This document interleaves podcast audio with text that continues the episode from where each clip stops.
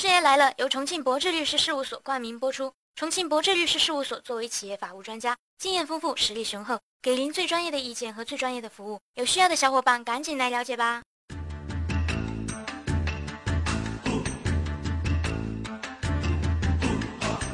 都说六月考试忙，七月旅游旺，到了八月九月扯皮骂娘。这哪跟哪儿啊？从六月到九月，师爷您这一季过得有点丰富多彩呀。是考试挂科了，还是旅游遇险呢？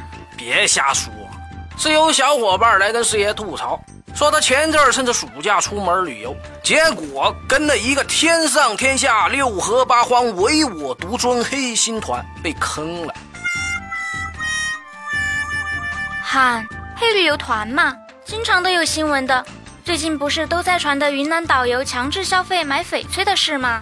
就说那个导游等大家都上了车，门一关。然后放狠话，等下大家都要去买翡翠啊！在车上我会给你好好讲道理。车下谁把我饭碗丢了，今天就别想走出云南这个地方。嗯，这事儿师爷我也看了，就一个坑字概括。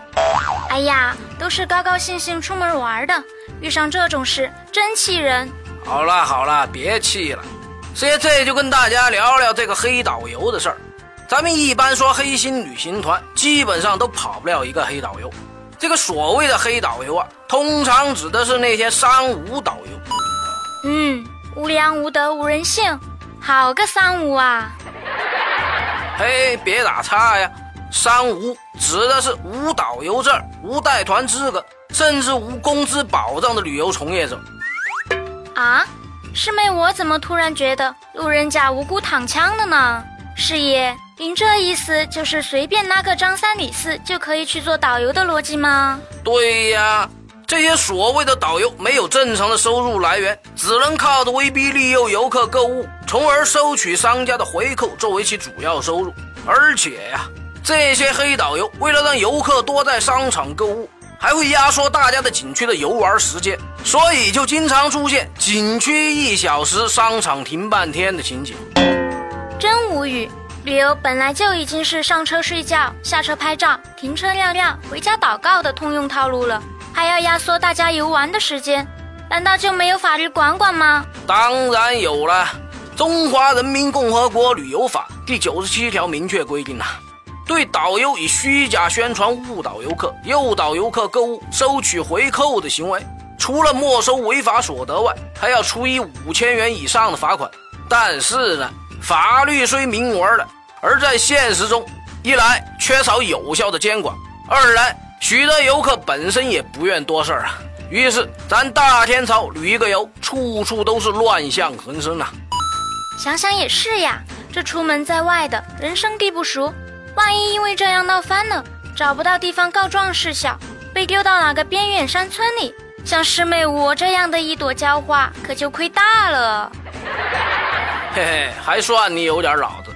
师爷告诉大家，出门旅游遇到这种事儿，不要第一时间就撕破脸、破口对骂、拳脚相加的，那是莽撞。好汉不吃眼前亏嘛。咱在参团旅游的时候，都会先跟旅行社签订旅游合同。那么在合同中，先看看有没有购物方面的约定。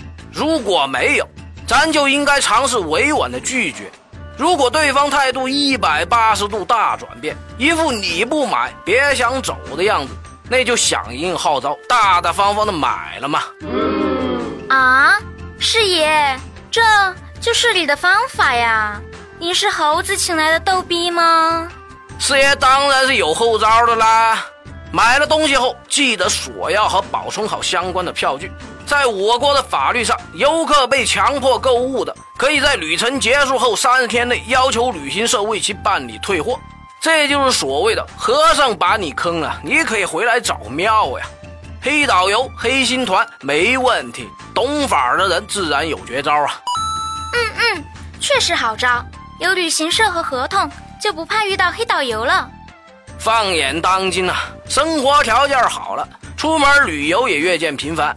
咱们说的黑导游，实际上都是一些为了赚钱、抱着侥幸心理的投机者，欺负的就是你胆小怕事又不懂法律。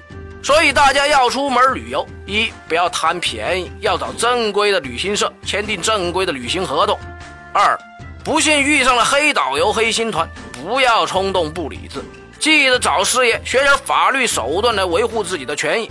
关于旅游中的猫腻还有形形色色，欢迎小伙伴们通过咱们的微信公众号继续来跟师爷交流。那么本期话题到此结束，咱们下期再见。